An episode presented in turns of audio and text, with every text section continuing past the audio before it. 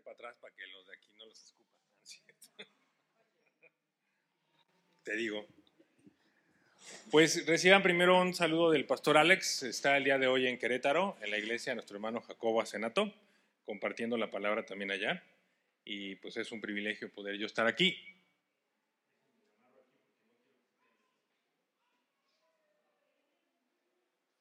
Ahí está. Y pues, no baja, no jala.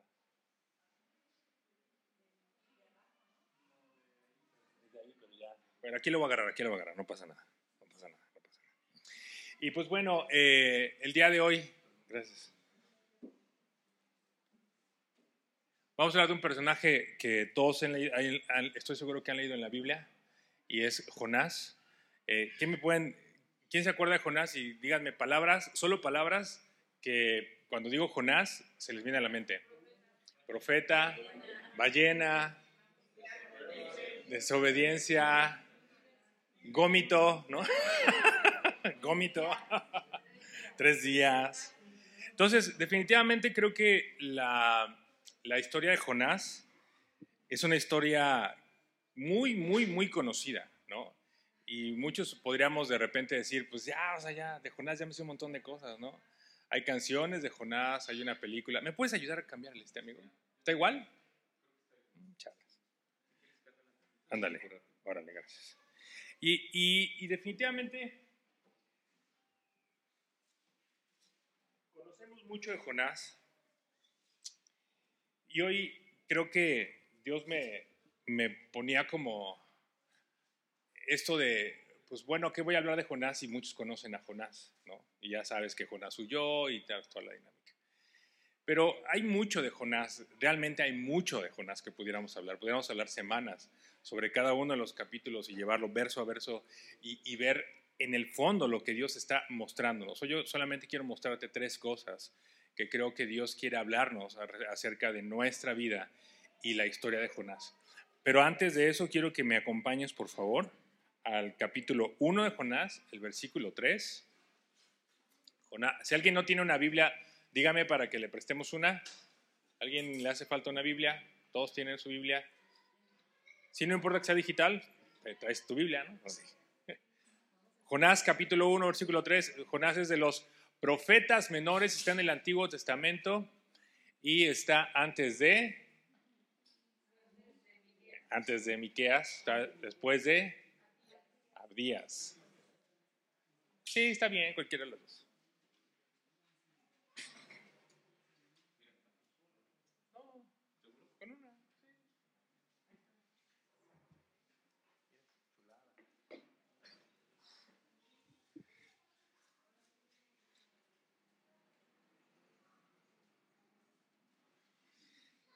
Y vamos a leer todos juntos el verso 3, capítulo 1. ¿Todos tienen la versión 60 o traen su otra en la NBLA? Vamos a leerlo en la 60 todos, ¿de acuerdo?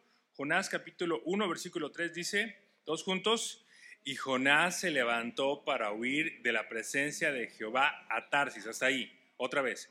Y Jehová se levantó para huir de la presencia de Jehová a Tarsis. Entonces hoy quiero hablar acerca de esto huir de Dios.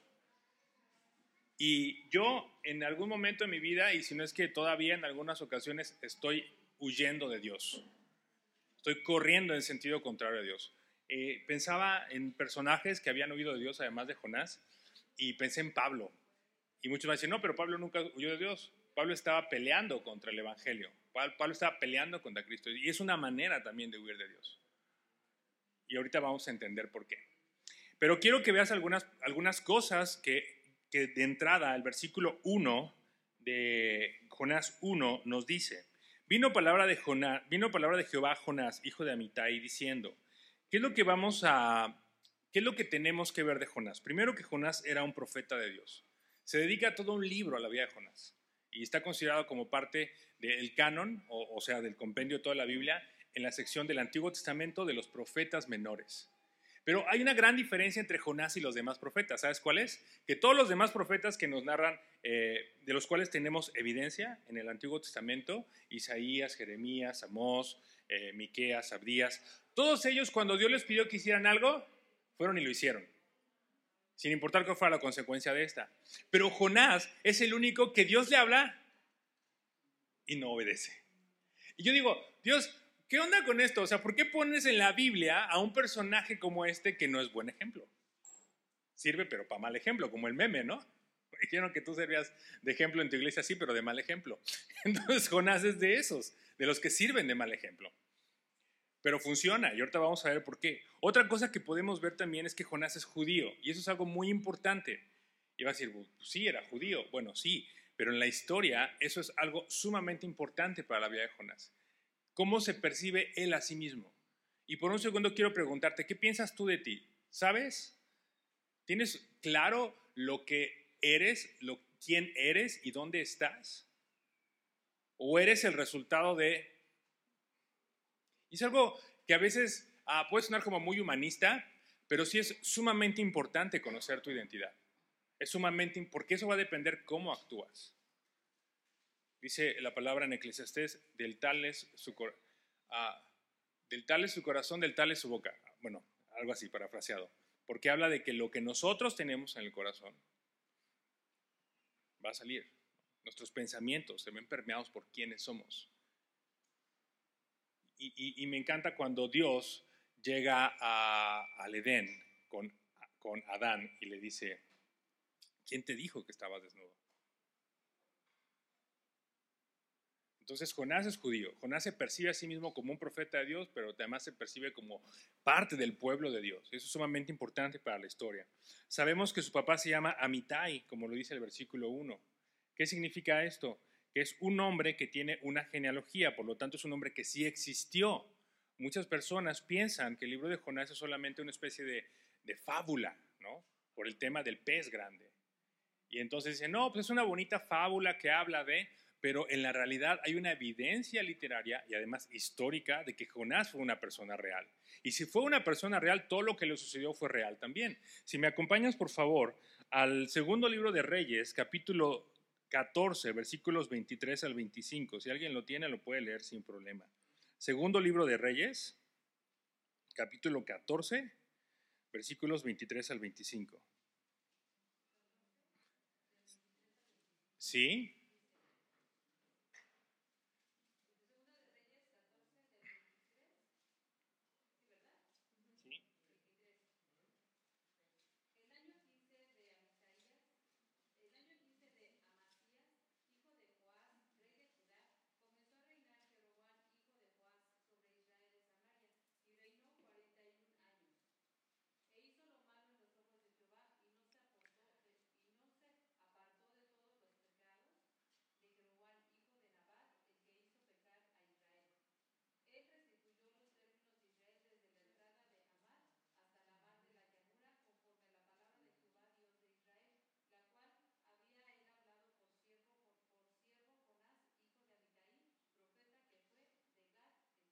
Ok, entonces eh, Jonás vivió en la época de Jeroboam, un rey malo de Israel, y como dice este pasaje, hizo lo, malo adelante de los ojos de Dios.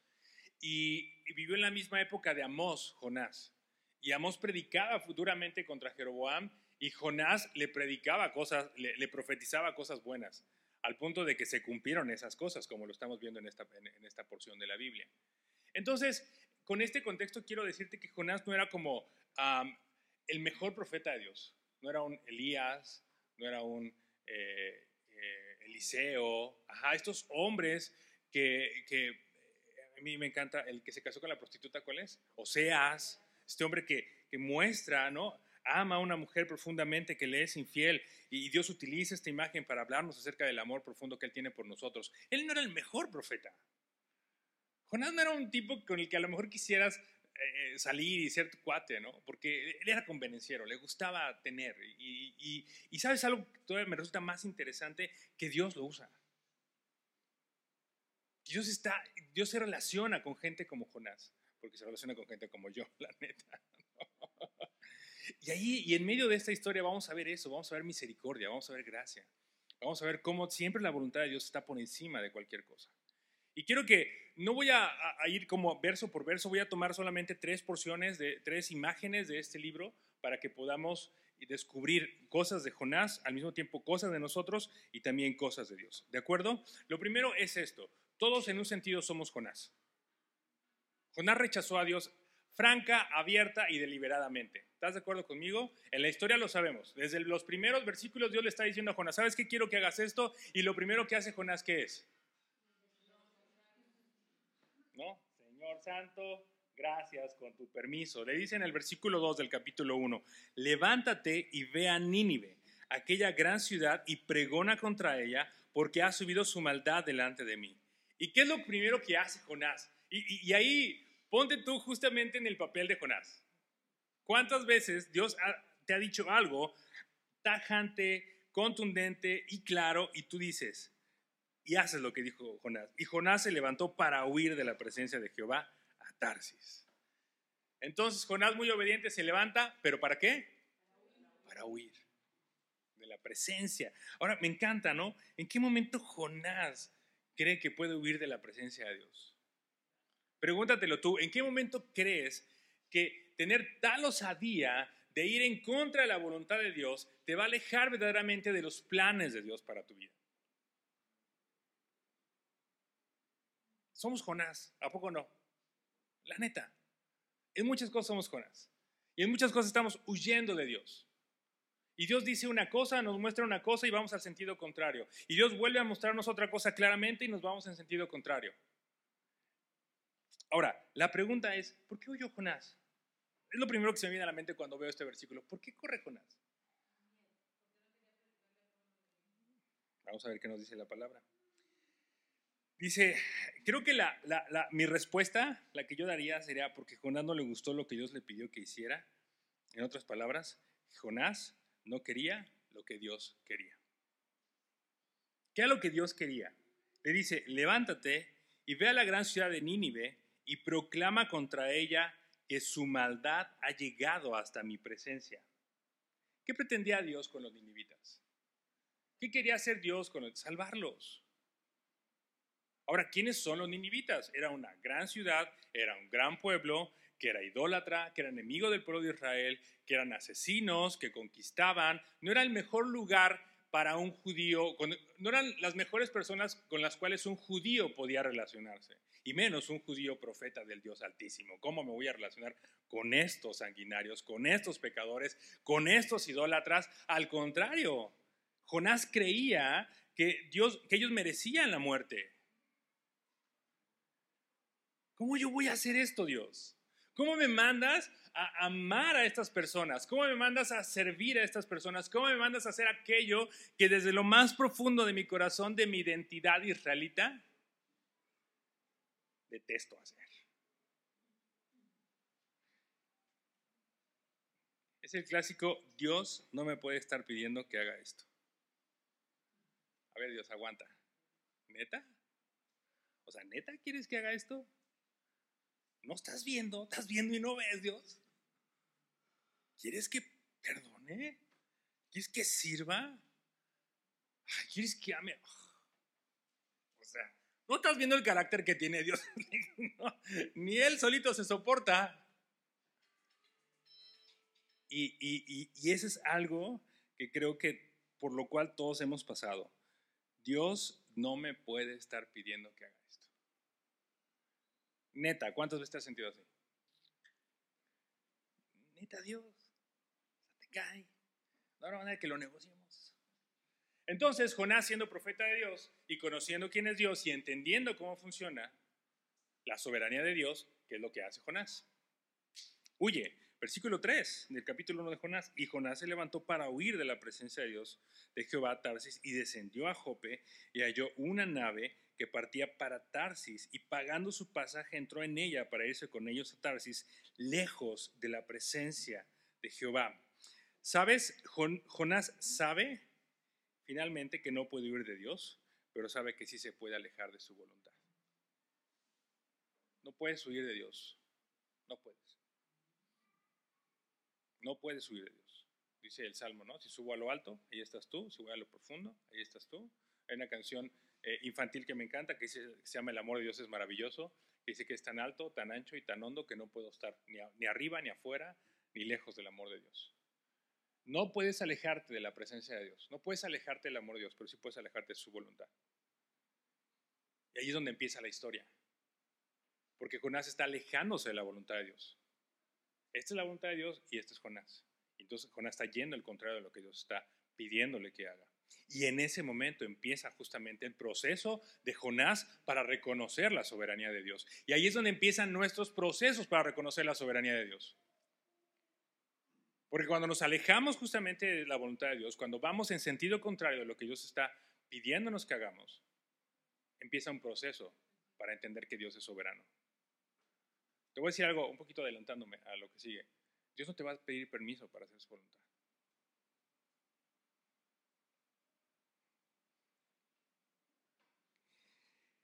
Entonces, como Jonás sabe esto, dice, voy a irme lo más lejos posible. Me, encanta esta escena de Jonás. Al saber Jonás que no puede huir, eh, trata de hacer todo lo posible por alejarse de la voluntad de Dios. Entonces, Tarsis está acá, eh, hacia donde él va está acá y Nínive está acá. Entonces él agarra, se sube un barco que va al sentido opuesto donde tendría que estar yendo, se está alejando de donde tiene que estar. Pero Dios no se lo permite enviando una tormenta al barco donde, donde Jonás va. Fíjate, versículo 9, acompáñame al capítulo 1, versículo 9 todavía. Capítulo 1 todavía, versículo 9. Está Jonás ya en el barco, esta parte de la historia ya te la sabes. Está Jonás en el barco, dice ya pagó su pasaje, ya se subió, ya se echó a dormir y dijo háganle como quieran, yo ya me voy a Tarsis. Entonces empieza a navegar el barco hacia Tarsis y viene una tormenta entonces todos los marinos que están en el barco están eh, empezando a buscar la manera de poder solventar la situación y poder salir bien librados de la tormenta, pero se dan cuenta que no pueden hacerlo y entonces comienzan a echar suertes para ver qué es lo que va a suceder, comienzan a clamar a sus dioses, pero se dan cuenta de que Jonás está ahí acostado, ¿no? Y le dicen, ven, clama a tu Dios. Entonces tiene, tiene, Jonás tiene este diálogo con ellos. Mira lo que les dice Jonás. Soy hebreo y temo al Señor Dios del cielo, que hizo el mar y la tierra firme, respondió. O sea, Jonás sabe quién es Dios. Jonás entiende la soberanía de Dios. Jonás entiende el poder de Dios. Jonás entiende la, autoridad de Dios. Y está, a pesar de eso, está huyendo de Dios. Qué loco, ¿no? A mí se me hace muy graciosa esta escena porque mira, dice, al oír esto los marineros se aterraron aún más y como sabían que Jonás huía del Señor, pues él mismo lo había, lo había contado, le dijeron, ¿Qué es lo que has hecho? Checa el Evangelio. Estos hombres van a escuchar el Evangelio. Pero el mar se iba enfureciendo más y más, así que preguntaron, ¿qué haremos contigo para que el mar se calme? Fíjate lo que dice, esta, de verdad, yo, yo me quiero imaginar esta escena, dice, tómenme y láncenme al mar y verán que el mar se calmará, les respondió. Yo sé bien que por mi culpa se ha desatado sobre ustedes esta terrible tormenta. Entonces, Jonás dice, ok, ya me detuvo Dios, pero de esta no me, de, esta no me escapo. Y se avienta al mar. O sea, la intención de Jonás en aventarse al mar no era como sacrificarse santamente, era seguir huyendo de Dios. Jonás sabía que en el fondo del mar, después de esa tormenta, no iba a sobrevivir. Una vez más, Jonás busca la manera de escaparse de la voluntad de Dios y ahora pone en riesgo su propia vida.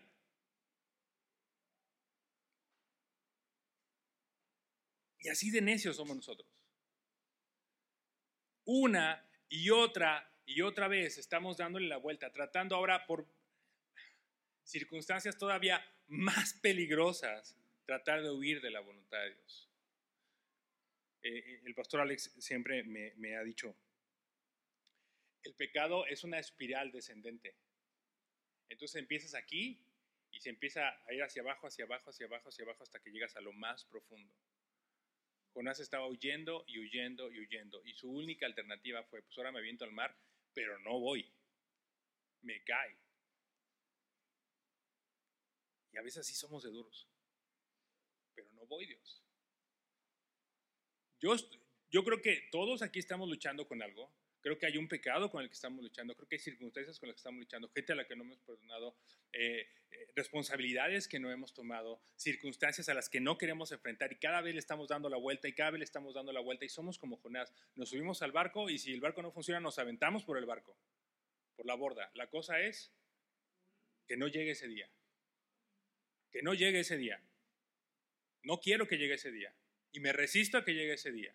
Y lucho con todas mis fuerzas y con toda la intención para que ese día en el que tenga que hacer lo que Dios me está pidiendo no llegue para no hacerlo. Entonces aventarse por la borda del barco no era un acto heroico ni humilde de parte de Jonás. Más bien es, no quiero hacer tu voluntad y si me muero en el intento de rechazarla, lo haré. Eso es durísimo. Pero es tan real, amados hermanos. Es tan real que estamos a veces en esa posición como Jonás diciendo, no, Dios, no quiero, no quiero, no quiero, no quiero. Y nos alejamos de Dios y nos vamos de la iglesia y hacemos un montón de cosas, pero estamos montados en nuestro macho diciendo, no quiero. Somos Jonás. Muchos aquí somos Jonás. Yo principalmente soy Jonás. Pero ¿qué sucede? ¿Qué más hay en el libro de Jonás. Vemos a un profeta rebelde, vemos a un profeta duro, vemos un, un hombre de Dios que sabe quién es Dios, que conoce, que conoce a Dios, pero que está en contra, pero no quiere hacer aquello que le está pidiendo. Y aquí es donde viene la parte donde el Evangelio se ve en, en medio del, del, Antiguo Testamento y de, de libros como el libro de Jonás. Dios es un Dios misericordioso. Amén. Y la misericordia y bondad de Dios nos va a rebasar siempre. La misericordia y bondad de Dios está por encima de ti, por encima de tus circunstancias. Dios siempre es bueno y misericordioso. Y Él va a, y, él va a alcanzar aquello que se ha propuesto alcanzar.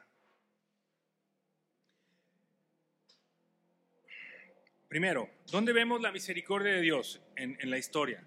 Lo primero que vemos es que Dios se muestra misericordioso para con Nínive.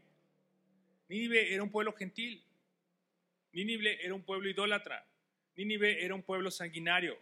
Nínive era un lugar donde ah, eh, finalmente merecían la muerte, es lo que piensa Jonás. Y mucha gente, eh, escritores hablan acerca de eso, que era, que era un pueblo bárbaro y conquistador y poderoso y corrupto como la historia de la humanidad.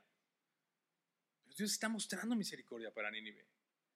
Vamos al capítulo 3, versículos 6 al 10 de Jonás.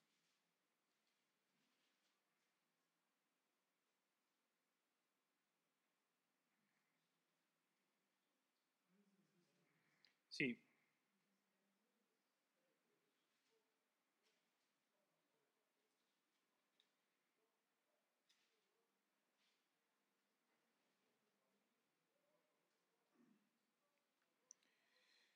Esto ya es cuando Jonás llega a Nínive y cuando empieza a predicar. Lo primero que vemos, ¿se acuerdan en el versículo 1? Era que justamente Jonás tenía, estaba siendo enviado a Nínive para pregonar en contra de ellos a causa de su pecado. Ahí vemos misericordia de Dios. O sea, ¿por qué Dios no simplemente como Sodoma y Gomorra los destruye? ¡Pum! Se acabó. ¿Por qué Dios no hace eso? Bueno, porque Dios es un Dios misericordioso. Y porque aún aquellos que consideramos, como Jonás consideró con Nínive, que no merecían el perdón de Dios, Dios está extendiendo perdón sobre ellos y misericordia. Y entonces en el capítulo 3, los versículos del 6 al 10, vemos esto. Y llegó la noticia al rey de Nínive, y se levantó de su silla, y se despojó de su vestido, y se cubrió de silicio, y se sentó sobre su ceniza, e hizo proclamar y anunciar a Nínive por mandato del rey y de sus grandes, diciendo, hombres, animales, bueyes y ovejas, no gusten cosa alguna, no se les dé alimento, ni beban agua, sino cúbranse de silicio, hombres, animales, y clamen a Dios fuertemente, y conviértase cada uno de su mal camino, de la rapiña que hay en sus manos ¿Quién sabe si se volverá y se arrepentirá Dios y se apartará del ardor de su ira y no pereceremos? Fíjense lo que dice el versículo 10. Y vio Dios lo que hicieron, que se convirtieron de su mal, de su mal camino y se arrepintieron y se arrepintió del mal que había dicho que les haría y qué? Y no lo hizo. ¿Te das cuenta cómo la misericordia de Dios rebasa? Nínive tenía que ser destruida. Pero ¿cómo Dios sabe que se van a arrepentir?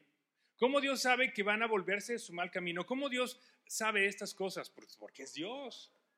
Y porque nos ama. Y porque te conoce. Y porque Él ya vio la historia completa desde antes de que tú nacieras. Y por eso sus planes son tan perfectos. Y por eso lo que Dios está viendo es justamente eso, oportunidad para estas personas que necesitan arrepentirse. Y Dios extiende misericordia sobre ellos. ¿Y cuál es la respuesta de ellos? Arrepentimiento. ¿No te ha pasado que de repente dices, no, Dios, no manches? Hay una escena de este mismo, eh, en un capítulo adelante, en el 4, cuando Jonás sale de Nínive después de que predica y se sienta. Está sentado así como una piedra viendo la ciudad. Yo creo que Jonás estaba esperando a que Nínive se arrepintiera de haberse arrepentido. y ver cómo Dios le podía echar lumbre. Así de, ahorita que se arrepientan va a ver cómo cae el fuego. ¿No te ha pasado que a veces dices, chales, es como no le echas lumbre, me cae? ni le voy a predicar, este, ni le voy a... ¿Crees que se va a estar arrepintiendo? ni merece que gaste mi saliva con él. Pero Dios ha extendido su misericordia sobre la humanidad. Dice la palabra que Él quiere que todos procedan al arrepentimiento. Y alguien una vez me dijo, hay oportunidad mientras estés vivo. El día que ya no estés vivo, se acabó. Hay oportunidad para las personas el día que, mientras estén vivas. Cuando ya no estén vivas, se acabó la oportunidad. Entonces hay oportunidad de que el que crees que no se va a arrepentir se arrepienta. Y sabes que Dios está, Dios está buscándolo a él. Dios lo ama más de lo que tú y yo lo amamos. Mucho más. Y eso es algo que, que de repente nos rebasa. ¿Cómo Dios puede ser tan bueno? Fíjate, Dios muestra su misericordia también para con Jonás. Si regresamos al capítulo 1 del verso 4, dice que Jehová hizo levantar un gran viento en el mar y hubo una gran tempestad tan grande que se pensó que se partiría la nave. Muchas veces esto que está pasándonos pareciera que está fuera del control de Dios o que es un castigo de Dios. Pero ¿qué estaba haciendo Dios con Jonás? ¿Quién hizo levantar el, el mar de esta manera? Dios hizo levantar el mar. Ahora, ¿tú crees que Dios estaba castigando a Jonás porque Jonás no quería ir? ¿Tú crees que Dios no conoce el corazón de Jonás? ¿Tú crees que Dios no sabe lo rebelde que es? ¿Tú crees que Dios no está amándolo y siendo paciente, batallando con un hombre como Jonás? Claro, porque lo hace conmigo todos los días. ¿Y qué está sucediendo? Dios levanta el mar. ¿Cómo, ¿Cómo iba a regresar Jonás al lugar donde tenía que ir? Solo de esta manera. ¿Y qué hace Dios? Levanta el mar, de tal, de tal suerte que parecía que se iba a partir la nave. Eso es misericordia. Y sabes qué bonita misericordia se, trae Dios, ¿no? Es que hay dos maneras de tratar con misericordia. Cuando tu corazón es blando y dócil y cuando tu corazón es como el de Jonás. Y sientes que el barco se parte, ¿a poco no? Dices, no manches, esta no, de esta no la libro. De esta no la libro. Fíjate, después más adelante dice, en el versículo 17, eh, pero Jehová tenía preparado un gran pez que tragase a Jonás. ¿Quién preparó al gran pez? Entonces, ¿quién preparó la tormenta? ¿Quién preparó al gran pez? Y a veces creemos, no, es que Dios, o sea, Dios no va a dejar que pase por estas cosas. A veces tiene que dejar Dios que pases por esas cosas y Dios las va a preparar. Punto. Me, encanta cuando Jesús llegan y le dicen eh, que Lázaro había muerto. Que Lázaro estaba enfermo, no que estaba muerto, que Lázaro estaba muy enfermo. ¿Se acuerdan de esa escena? En el Nuevo Testamento. ¿Y qué hace Jesús? ¿Agarra el caballo y se va en friega? No. Se espera tres días. Hay cosas que no vamos a aprender y que Dios las prepara para que las podamos aprender. Dios prepara tormentas, Dios prepara peces grandes. Y fíjate lo que en el capítulo 2, versículo 10, dice, y mandó Jehová al pez y vomitó a Jonás en tierra. O sea, a veces es como, chale, en medio de la guácara, en la playa, Jonás. ¿Qué onda, Jonás? ¿De dónde vienes? Ah, me acaba de tragar un pez, pero ya me vomitó. ¿Qué onda Jonás? Sí, soy vómito de pez. Pero, ¿sabes? Dios le dijo al pez que lo llevara al lugar seguro. Y entonces a veces en medio de vómito vamos a llegar al lugar seguro. Yo pienso en Pedro por un segundo. Cuando Pedro niega a Jesús, muere Jesús y, y eso es en Juan capítulo 21. Y Jesús restaura el corazón de Pedro. ¿Dónde estaba Pedro? ¿Qué estaba haciendo Pedro? Estaba pescando, ¿se acuerdan? Estaba pescando. Estaba en el mismo lugar de donde lo habían sacado. Pensando de sí mismo que no había nada más que hacer, envuelto en su, propio, en su propia autoconmiseración, envuelto en su propio vómito. ¿Y qué hace Jesús? Y le prepara el desayuno y se sienta a la mesa con él y comen. En medio de su propia autoconmiseración, en medio de su propia miseria, Pedro, Dios lo está trayendo a la mesa. Dios está trayendo a la mesa a Jonás en medio de su propia miseria. Porque Dios lo ama. Y ama a Nínive. Y te ama a ti. Y me ama a mí. Y ama a los que tú, a los que a ti te cuesta trabajo amar. Y a los que a ti te cuesta trabajo perdonar. Y a los que a mí me cuesta trabajo servir. Nos pone la mesa en medio de nuestra propia miseria. Y solo eso Dios lo puede hacer. Y nos invita a que lo conozcamos de esa manera. Pero no solamente se queda ahí. Me encanta porque eh, Dios muestra su amor para con los marineros. Ya vimos que Dios muestra su amor y misericordia para con Nínive, Dios muestra su amor y misericordia para Jonás. Y los marineros son de los que menos hablamos en el libro de Jonás, pero también los ves ahí recibiendo misericordia de Dios. En el capítulo 1, versículos 14 al 16, ellos están totalmente convencidos. Fíjate lo que dice. Y esto es, es el Evangelio, amados hermanos. Alguien que no buscaba a Dios, alguien que era enemigo de Dios, está siendo alcanzado por el amor de Dios. Está hallando misericordia, está hallando gracia. Entonces clamaron a Jehová y dijeron, te rogamos ahora, Jehová, que no perezcamos nosotros por la vida de este hombre, ni pongas sobre nosotros la sangre inocente, porque tú, Jehová, has hecho como has querido. Estos hombres están aceptando el Evangelio, están reconociendo que Dios es Dios y están asumiendo que Dios es soberano y por lo tanto están rindiéndole gloria a Dios. Ni lo esperaban, ni lo buscaban y lo encontraron. Eso es el Evangelio, amados hermanos. Y aquí es donde vemos que toda la Biblia tiene una sola, un solo mensaje, Dios amándonos. Versículo 15, y tomaron a Jonás y le echaron al mar y el mar se aquietó eh, de su furor. Y temieron aquellos hombres a Jehová con gran temor. ¿Y qué? Y, ofrecieron sacrificio a Jehová e hicieron Dios alcanzando al que ni siquiera pensabas que iba a llegar. ¿En medio de qué? Circunstancias bien raras, en circunstancias bien locas. Neta, Jonás, léelo otra vez. Jonás está bien chistoso ese libro. Es, es completamente aesthetic. no, está fuera del contexto está fuera de, lo que vemos en la Biblia, pero nos habla de la gloria de Dios y de su misericordia. Tercer cosa que quiero, que quiero hablar, y ya esta es la última, ya para que vayamos a lo que sigue. Y esto es algo que creo que a todos nos duele, a todos nos raspa, a todos nos estorba, pero no que no podemos hacer nada con eso. Nada podemos hacer en contra de lo que Dios se ha propuesto hacer.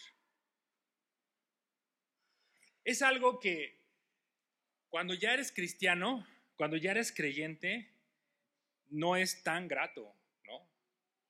Porque sigues siendo carne y sigues batallando con tu pecado. Pero, pero tienes que tener conciencia de esto. Y además es muy liberador cuando por fin puedes deponer tus armas y entregarlas.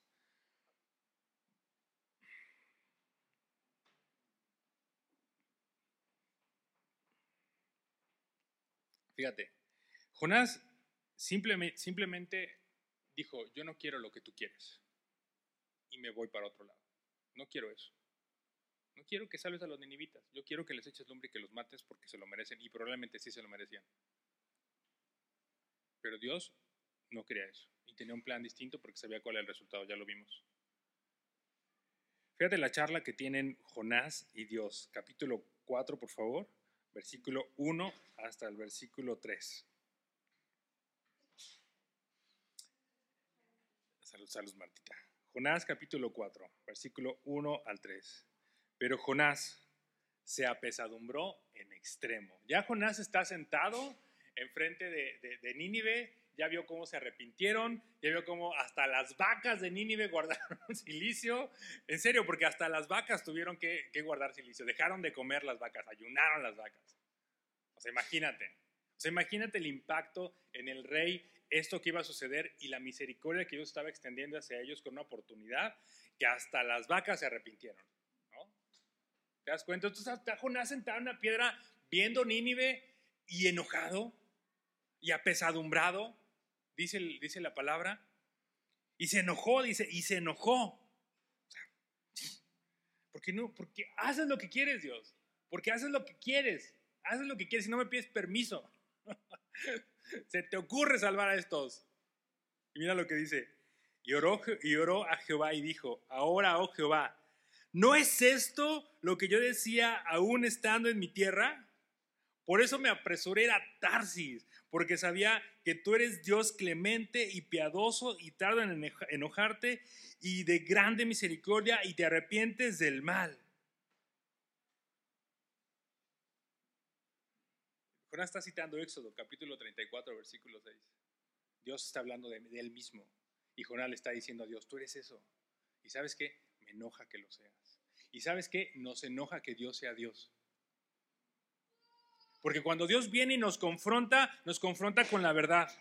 Cuando Dios viene y nos confronta, nos confronta con una evidencia clara de que Él está siendo verdadero, de que Él está siendo transparente, de que Él está diciéndonos lo que tenemos que escuchar y no nos gusta.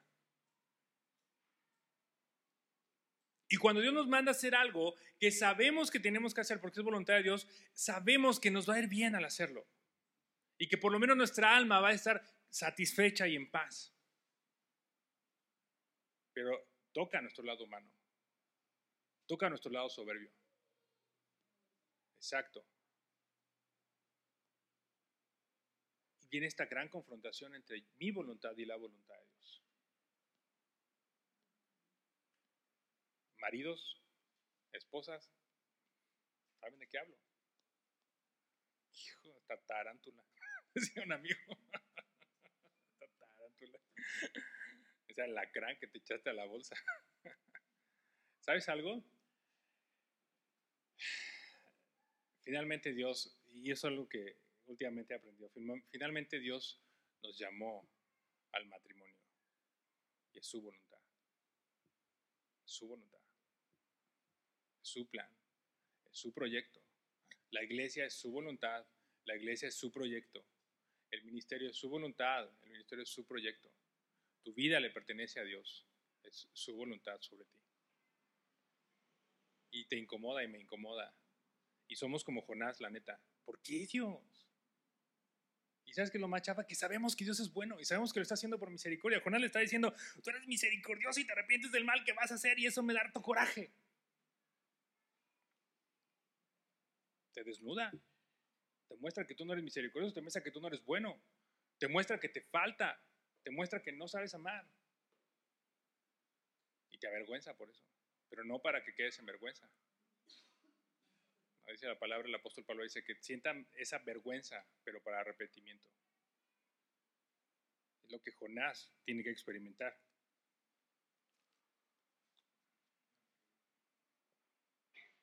Dios es soberano, amados hermanos. Dios no nos va a pedir permiso para hacer su voluntad. Dios nos va a venir a preguntarnos si nos gusta o no nos gusta hacer lo que tenemos que hacer. Dios no nos va a preguntar eso. Dios nos va a preguntar opiniones. Somos muy condescendientes muchas veces con nosotros mismos diciendo, ¿estará bien o no estará bien? Lo voy a hacer. No lo voy a hacer porque creo que... Y Dios no es así. Y nunca va a ser así. Y es mejor que lo sepamos y que entendamos la razón. Y la razón es porque Dios es soberano. Génesis 1.1 dice, ¿Alguien se lo sabe de memoria? Desde el, en el principio creó Dios los cielos y la tierra. Ok, ¿quién creó los cielos y la tierra? Ah, ok, entonces desde ahí ya sabemos quién es Dios. A mí, algo que, si tienen oportunidad de alguna vez de ir a Estados Unidos y visitar el Museo Creacionista, háganlo. Si no, búsquenlo en internet, Museo Creacionista. Y es un museo que se ha dedicado durante muchos años no, no, no es un tema apologético de, refutar teorías eh, de, ¿cómo se llama? De evolución, sino más bien demostrar de manera eh, arqueológica, histórica, cómo la creación es verdad. O sea, lo que dice la Biblia es verdad a través de la creación. Entonces, está muy interesante, visítenlo alguna vez que puedan. Y algo que vemos en Génesis 1 es justamente es eso, es la, la declaración más importante y contundente de la historia de la humanidad. En el principio, todo tiene un inicio. Y Dios es el inicio de eso. Dios es la primera fuente de todo lo creado. Creó Dios los cielos y la tierra. Dios es la primera fuente. Entonces, amados hermanos, Él es el creador. A Él nos merecemos. Él es el que puede decidir sobre nuestras vidas en el momento que Él quiera, como Él quiera y cuando Él quiera. Él es el que permitió que naciéramos en este momento y etapa de la historia, en este lugar, en esta ciudad, con esta familia y con la misma gente, como dice la canción. Él es. ¿Cómo puedes revertirlo? ¿Cómo puedes refutarlo? ¿Cómo puedes ir en contra de eso? Hebreos 11.3, ¿alguien lo quiere leer, por favor?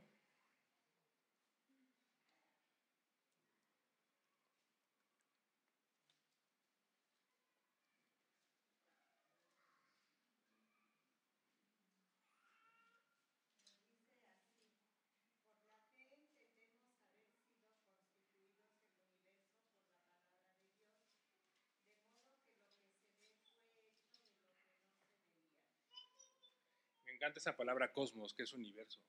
Entonces, por la fe creemos y nos podemos dar cuenta que lo que no se veía, que lo que vemos no se veía. ¿Y que Dios hizo qué? Hay, hay un, hay un ah, teólogo, un apologista que relaciona el Big Bang con, la, con versículos bíblicos, bíblicos con la, el Big Bang con, con la creación y muestra cómo justamente podemos entender cómo Dios creó todas las cosas y científicamente se puede comprobar también. Dios creó todo. Dios creó todo. Todo. Yo creo que, y esto lo dicen muchos teólogos, yo creo que se requiere más fe pensar que de manera casual se crearon las cosas, así de pum, ay, ¿no? Ay, ya pasó. O sea, la pregunta sencilla es, ¿en qué momento la nada puede producir algo? Porque no es nada. O sea, ¿en qué momento donde no hay nada, donde no existe nada, ni oxígeno, ni calor, ni nada, pueden crearse todas estas cosas que se requieren para que pueda crearse la vida? ¿En qué momento? ¿De qué manera? Después de la creación y después de, de, de, las cosas que se formaron, que se crearon, hay manera de poder investigarlas. ¿Estás de acuerdo? O sea, sabes que una piedra existió a partir de tal punto, ¿no? Sabes eh, no sé, los, este, arqueólogos, antropólogos, arqueólogos sobre todo, pueden, pueden decir, ok, aquí había una ciudad por esto, por esto, por esto, pero hay una señal de algo que les da evidencia que existía algo ahí, ¿no? Un médico forense puede saber cosas porque hay una evidencia de algo que sucedió, que existió, pero ¿cómo puede haber una evidencia en un lugar donde no había nada? ¿Sí explico? No hay, no tienes la manera. Entonces Dios creó las cosas y podemos ver y hay evidencia de ello, porque Dios es un Dios creador. Entonces, siempre su voluntad está por encima de nosotros porque es Dios. Porque es el que tiene en, su mano la propiedad de todas las cosas. Dice la palabra que Él sustenta todo. Mira lo que dice Primera Reyes, capítulo 8, 27.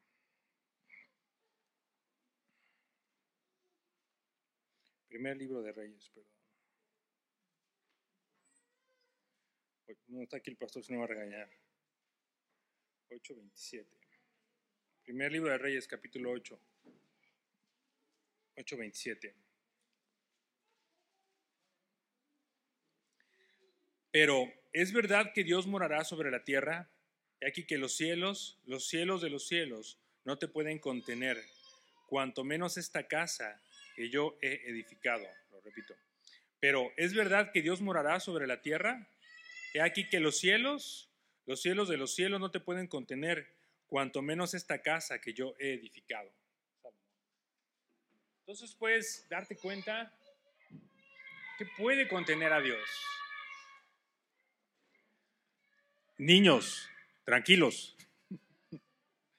¿Qué puede contener a Dios?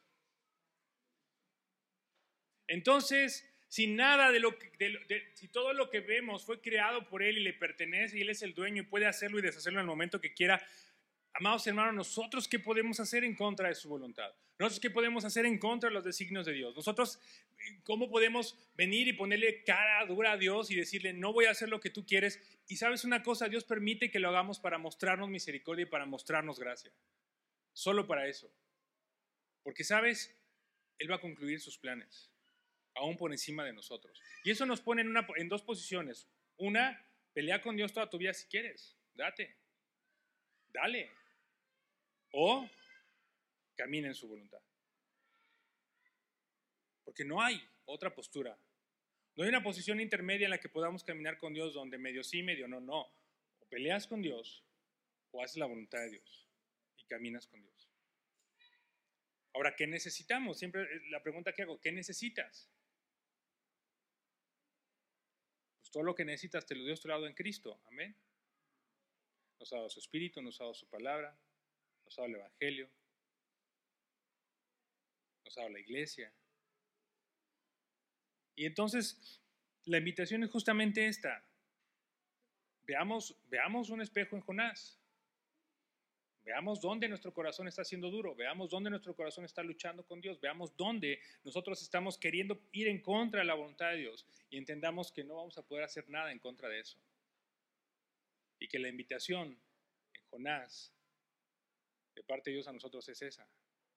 Deja de pelear, deja de correr, deja de huir, deja de hacer eso. Porque si no es un barco, es una ballena, finalmente vas a acabar sentado viendo cómo Dios salva a una ciudad entera. Y me encanta cómo termina Jonás. Jonás termina enojado. La historia dice que está ahí sentado, entonces hace mucho sol y, crece una planta y le pone sombra, pero en la noche viene un gusano y se come la planta y se enoja otra vez Jonás. Y le dice, ¿qué onda contigo, Jonás? ¿Por qué tienes misericordia de esa planta y por qué no puedes tener misericordia de este pueblo? Y Jonás se enoja y dice, mátame, mátame. No quiero tu voluntad, mátame. Y Jonás termina enojado. La historia de Jonás termina así, con un Jonás enojado. Ya no supimos más de Jonás. No termines como Jonás enojado con la vida. No termines como Jonás amargado, conociendo al Dios soberano, al Dios creador, al Dios que puede dar gozo y paz a tu vida. No termines así. Disfruta. Yo sé que la voluntad de Dios pesa, duele, a veces estorba, a veces es como Jonás, ¿por qué Dios? ¿Por qué quieres esto? ¿Por qué? Porque Él es el dueño de todas las cosas. Y no te está pidiendo permiso para que hagas, para que haga lo que tiene que hacer, ni te está pidiendo una sugerencia sobre cómo tienen que ser las cosas. Entonces tú decides si sigues batallando con eso o no. Amén. ¿Podemos ponernos en pie, por favor?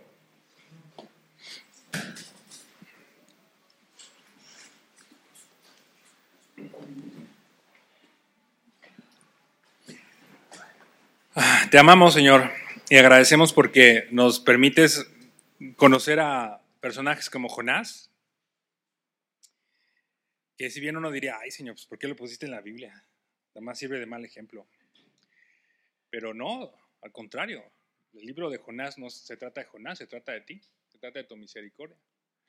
Y se trata del Evangelio también, tú salvando al pecador, tú salvando a los que no se lo merecen, tú extendiendo misericordia.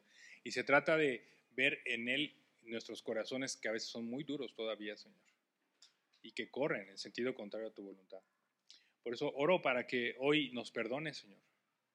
Perdones a mí, perdones a mi familia, perdones esta casa. Y ora pidiéndole a Dios perdón por las cosas en las que estás luchando con Dios y que no quieres aceptar ni asumir. Y le perdóname porque huyo de ti, huyo de tu voluntad, huyo de hacer lo que tú quieres que haga y estoy nada más experimentando dolor, amargura y no estoy viviendo una vida plena y abundante porque no quiero. Y Señor, escucha la oración de mis hermanos. Gracias porque tienes misericordia, porque nos vas a tratar como trataste a Jonás. Vas a, venir a nosotros, nos vas a hablar, nos vas a consolar, nos vas a confrontar, pero siempre nos vas a hablar con amor, porque nos amas, porque, porque nos has llamado para ser tus hijos. Y yo sé que lo que quieres, Señor, es que probemos quién eres tú que nos deleitemos, que, que en nuestra vida haya gozo por quién eres. Oramos por el pastor Alex para que le uses ahí donde está, por la iglesia hermana eh, a su imagen, por el pastor Jacobo, bendíceles por favor y que sigan creyendo y gracias por su ejemplo y por la manera como nos han bendecido. Y oramos, Señor, porque este día sea justamente un día para, para ti, para estar contigo. En el nombre de Jesús, amén.